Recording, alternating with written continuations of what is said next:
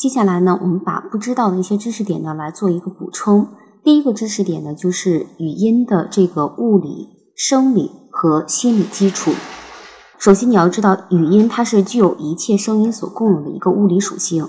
我们可以从这个声学的角度去分析。同时，语音的这个发音过程呢，它又是人类发音器官的一种生理活动。我们可以通过发音器官活动方式来进行分类。人类在这种思维、说话和对语音的知觉过程呢，又是一种心理活动。我们也可以从人类心理活动过程来分析语音的现象。所以说，我们就说语音的物理、生理和心理基础。那么，它的基础是什么呢？我们主要是通过声音的四要素，也就是它的音高、音强、音长和音色来进行分析的。首先，你要知道音高，音高它是与声波的频率高低有关的。那么，语音的音高呢，主要是由人类发声器官声带的一个长短、松紧、薄厚来决定的。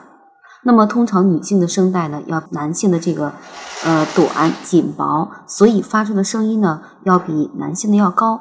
而一个人要改变自己语音的这个音高，也可以通过改变声带的长短。薄厚和松紧来实现的。第二个呢，就是它的音强。音强是与这个声波的振幅大小有关。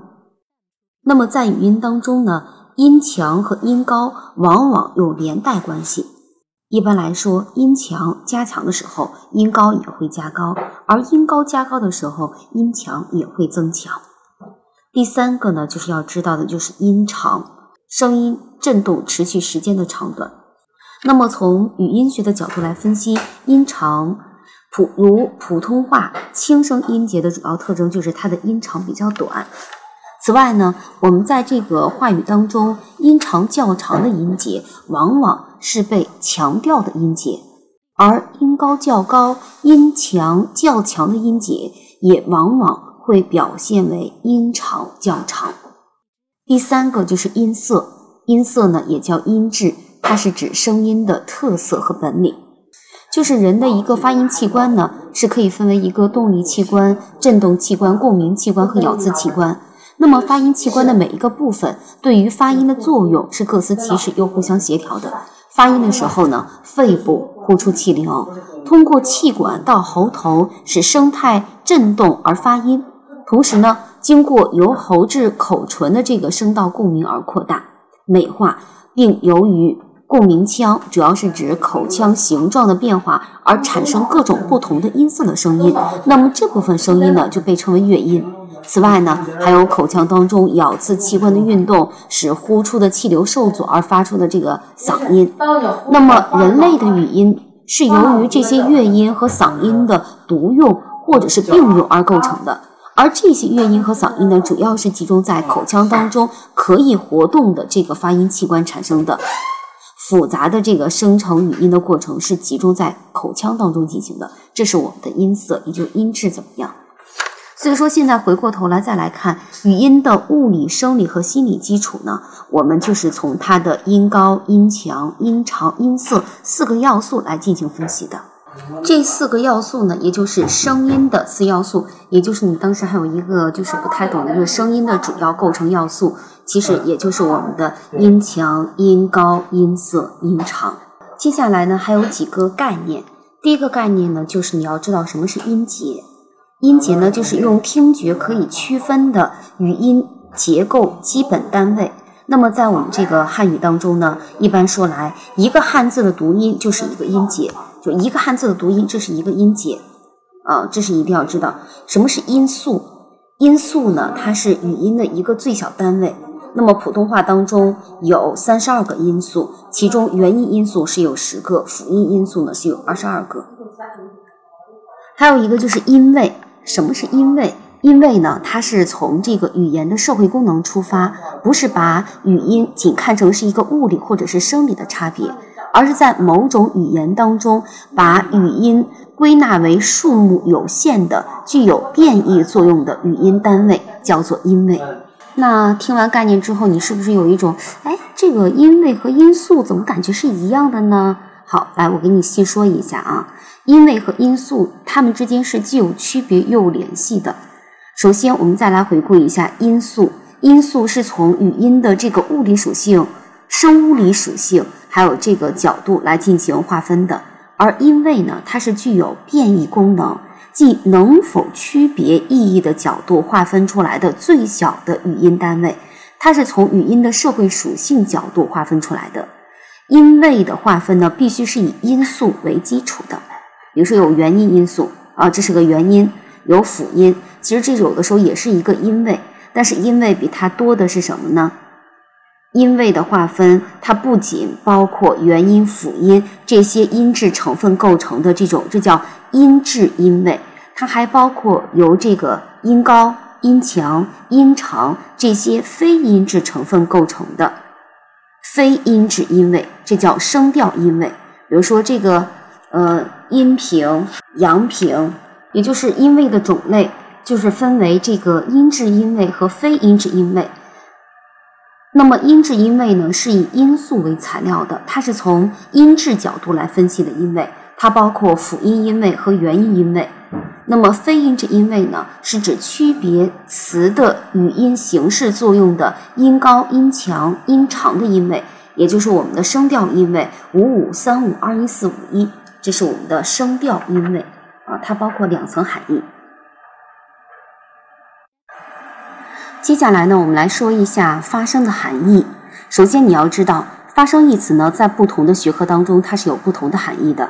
那么，在这个生理学、心理学和语言学当中，发声呢，特指发声器官喉部产生声音的动作过程。它的含义是比较单一的，是指发声器官喉部产生声音的动作过程。那么，在我们播音和一些艺术语言训练当中呢，发声一词呢是具有比较宽泛的意义，它包含意义之外，嗯，其他声音成分的产生过程。除了喉部，它还包括这个呼吸器官、共鸣器官的活动。另外呢，在这个播音领域当中，它还涉及到吐字归音等对音位。等对这个发音动作进行调整，以满足这个播音吐字要求的内容。那么这个词的使用意义就较为宽泛了。接下来我们来说一下口语传播方式和发声的过程。口语传播方式，那么语言呢，一般与口语活动在声音传递方式上是有很大的不同。那么口语的说话声呢，它是通过空气振动传递声波。而播音员的这个声音呢，则要通过一系列的电子设备，电子设备会改变播音员声音原有的这个声音特性。那么它的传播过程是什么样子的呢？首先要有一个发音器官，然后呢，接着传递给放送的一个设备，然后一个接收设备，然后到接受者的耳朵听到了，这是一个口语的传播过程，也就是还可以弄成播音员。然后呢，通过我们的电波调电子设备，然后再通过这个电声波电子设备，然后传送到这个观众的听众的耳朵里啊。所以说它的特点是什么呢？第一个特点就是可以扩大传播距离，它借助电波播音员的声音呢，可以传播的很远。那么这是口语活动所不能达到的。